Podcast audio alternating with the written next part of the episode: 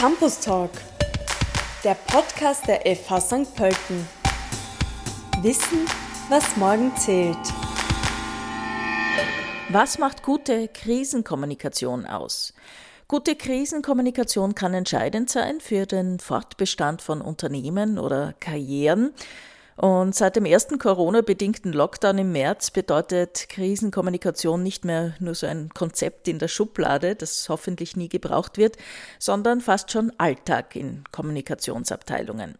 Wie kann die richtige Kommunikation helfen, gut durch die Krise zu kommen? Darüber unterhalte ich mich heute mit Sabine Fichtinger, Dozentin am Department Digital Business und Innovation und Leiterin des neuen Lehrgangs Angewandte Krisenkommunikation und des Masterlehrgangs PR und Kommunikationsmanagement. Hallo Anna. Zunächst ganz allgemein, was macht gute Krisenkommunikation aus?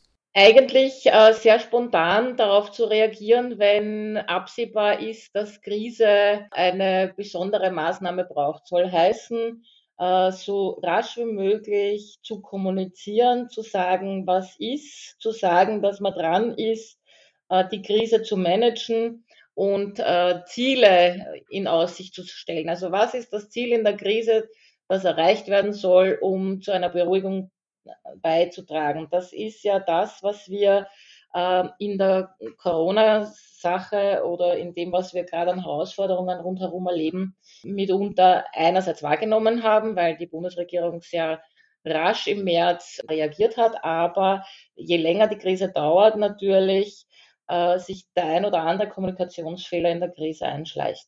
Das heißt, so eine lange Krise, wie wir jetzt haben, bringt spezielle Herausforderungen mit sich?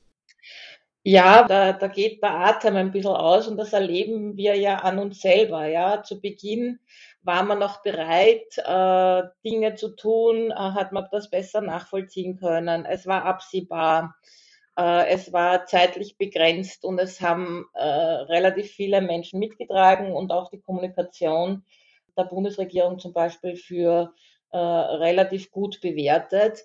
Jetzt, je länger die Krise dauert, weil sie so in Wellen daherkommt, ja, das ist ja das Fatale an Krisen, dass manche Krisenphänomene dann so wellenartig sind und das kann man ja bei dieser Pandemie durchaus sagen. Das heißt, es hat äh, zuerst einmal in China begonnen. Da hat es noch niemanden interessiert, weil es so weit weg war. Dann hat es äh, Europa erreicht und dann ist es so wellenartig dahingegangen mit Maßnahmen, die äh, zum Einbremsen geführt haben und die auch kommuniziert worden sind. Und dann ist über den Sommer wieder äh, so ein Normalzustand fast hergestellt worden. Und das ist natürlich sehr bitter, weil es haben alle von einer zweiten Welle gesprochen. Und die hat uns jetzt voll erwischt. Und das ist die Kunst in der Krise, so eine lange Zeit dann äh, dran zu bleiben, äh, zu erklären, die Leute nicht äh, zu langweilen mit dem, was man zu sagen hat. Und ich glaube, wenn sich nur Politiker in die erste Reihe stellen und Dinge erzählen, wie die Welt ausschaut, dann ist das äh, mit der Zeit ein bisschen zu wenig, sondern es können Experten her. Und das ist auch die Kritik, die man äußern kann an dieser Krisenkommunikation der Bundesregierung, dass sie viel zu spät Experten äh, zu Rate gezogen, also zu Rate gezogen, sie es schon haben, aber reden haben lassen in Pressekonferenzen. Ja, dass ein Experte sagt, wie schaut das aus Sicht des Mediziners aus? Wie schaut äh, die Krise aus Sicht äh, der Psychologie aus? Wie schaut diese Krise aus Sicht von Wirtschaftsökonomen aus?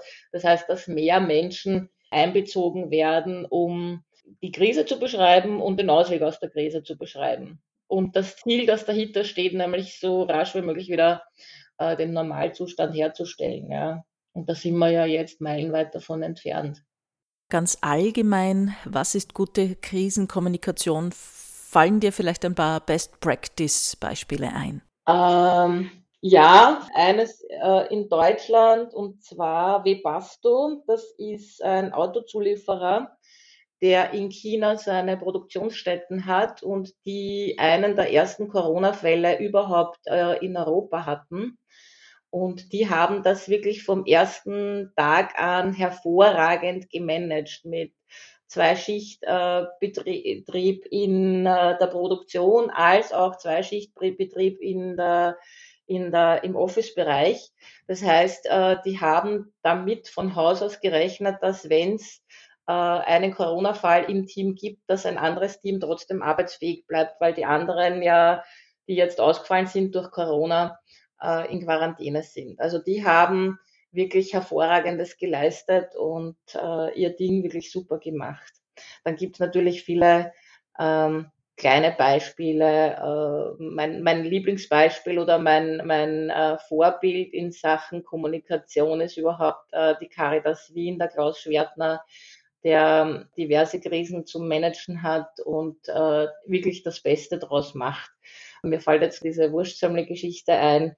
All Wurstsemmeln are beautiful. Auslöser war, es hat sich ein äh, ein äh, Kunde bei Billa beschwert darüber, über eine schief aufgeschnittene Wurstsemmel, hat die gepostet. Ähm, und äh, zeitgleich hat die Caritas aber eine, äh, eine Spendenaktion laufen gehabt für hungernde Kinder in Afrika. Und der Klaus Schwertner hat dann diese, diese Wurstsemmel hergenommen und hat gesagt, was kann jetzt wichtiger sein, äh, wenn dort die Menschen verhungern äh, und wir erregen uns über schief aufgeschnittene Wurstsemmeln. Und Billa hat dann einerseits super reagiert, weil Billa dann eben ein Kurzvideo produziert hat äh, mit dem mit der Info All Wurstsemmeln are beautiful und verschieden schief ausgeschnittene Wurstsemmeln herzeigt hat. Ähm, der Klaus Schwertner hat äh, etwas Gutes gekriegt, weil pro Like äh, von Billa hat Billa einen Euro für diese Spendenaktion hergegeben. Und äh, der Klaus Schwertner hat dann noch den Bogen gespannt und hat den, der eigentlich diese Geschichte ausgelöst hat und diesen Shitstorm verursacht hat, eingeladen. Und es hat dann noch äh, ein äh, quasi versöhnliches Ende gegeben. Der, der es verursacht hat, war sich nicht dessen bewusst, einen Shitstorm damit aus, auslösen zu wollen.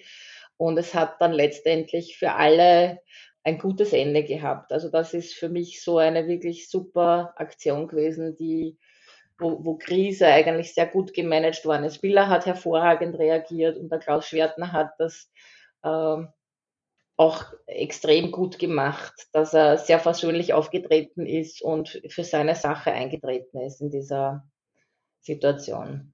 Das sind gute Stichwörter, die du genannt hast. Shitstorm, Postings. Wie hat denn die verstärkte Nutzung von Social Media in den vergangenen Jahren oder dem vergangenen Jahrzehnt die Krisenkommunikation verändert? Naja, die hat sich ganz maßgeblich verändert, weil wir ja in der Krise von außen dann ganz schlagartig Bescheid werden, wenn wir die Krisenmanager sind, ja, weil jeder draußen hat eine Meinung zu, äh, zu dem Thema, zu einer Krise und wenn ich mal allein anschaue, wie äh, interessant die Postings sind und Tweets sind, äh, die sich der Herr Anschober auf Facebook und auf Twitter gefallen lassen muss, dann sage ich, äh, der Ton ist schon ein sehr rauer und da ist ganz viel äh, Befindlichkeit dabei. Die, und, und das wird ganz, und zum Beispiel auf Twitter wird es dann noch aufgeschaukelt durch die vielen Kommentare der Journalisten, die sich auf Twitter herumtummeln da hat ja dann nicht nur die breite Masse und die breite Öffentlichkeit eine Meinung dazu, sondern auch ganz viele Journalisten aus den unterschiedlichsten Ecken.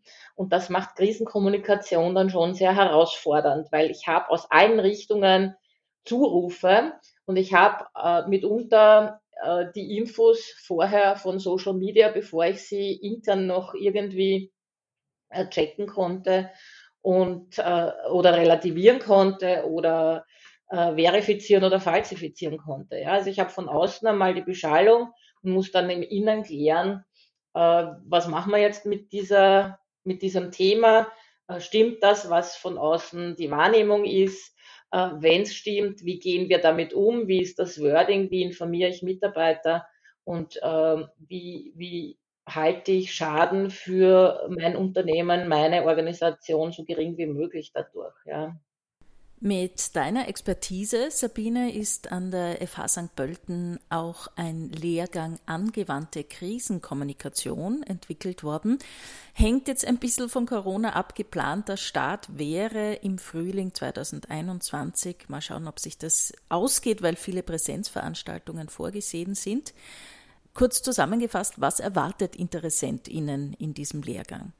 Im Lehrgang bekommen die Teilnehmer wirklich extrem praxisrelevantes Wissen vermittelt, einerseits aus der Krisenkommunikation und aus PR-Sicht und andererseits äh, aus Sicht der Krisenmanager. Das heißt, äh, wie passiert Krise, wer redet mit wem, wie schauen äh, Krisenstäbe aus, wie zum Beispiel Ministerien arbeiten jetzt in Corona, weil da sind ja ganz viele Ministerien zum Beispiel daran beteiligt, vom äh, Justizministerium über das Innenministerium, über das Gesundheitsministerium. Da lernt man in diesem Lehrgang, wie man jetzt mit anderen Institutionen in Krisen kooperiert. Und das passiert dann ja häufig, wenn man mit Behörden zum Beispiel zu tun hat, wenn man sich abstimmen muss, äh, mit äh, Juristen, wenn man sich äh, akkordieren muss, möglicherweise mit äh, Bürgerbeteiligungsthemen, äh, wenn man sich ähm, äh, institutionell absichern muss, weil man eben äh, schuld ist an einer Naturkatastrophe. Ich denke da jetzt an äh, eine Krise wie ähm, BASF verursacht hat in Ludwigshafen vor ein paar Jahren. Da ist eine Chemiefabrik dort explodiert und die waren schuld dran an einer Giftwolke, die über der ganzen Stadt gehangen ist. Also da hat man dann schon Big Challenges, wenn einem sowas passiert. Und genau das lernen wir im Lehrgang. Ja? Also da geht es nicht mehr nur um die Kommunikationsabteilung und das Kommunizieren nach innen und außen, sondern um richtiges Krisenmanagement. Ja? Wie stellt man jetzt äh, Krankenhausbetreuung sicher? Wie stellt man jetzt sicher, äh, dass äh, keine Menschen gesundheitliche Schäden erlangen? Wie stellt man sicher, dass man jetzt ein ein, eine Herrscher an Ärzten und Fachspezialisten herholt, weil äh, Leute untersucht werden müssen, um zu schauen, ob die jetzt äh, von diesem Chemieunfall einen Schaden davon tragen und dergleichen mehr. Also es ist wirklich ein super spannender Lehrgang, der super passen würde in die Zeit. Aber wie gesagt, wenn der nicht mit Präsenzübungen stattfinden kann, dann macht der Lehrgang nur halb so viel Sinn. Und deswegen möglicherweise ist ein Start dann 2022. Und ebenfalls ist die Krisenkommunikation natürlich ein Thema im Masterlehrgang PR und Kommunikationsmanagement an der FH St. Pölten, wo du, Sabine, auch Lehrgangsleiterin bist. Das war's. Herzlichen Dank für deine Zeit, für das tolle Gespräch. Sabine Fichtinger. Ich sage auch Danke.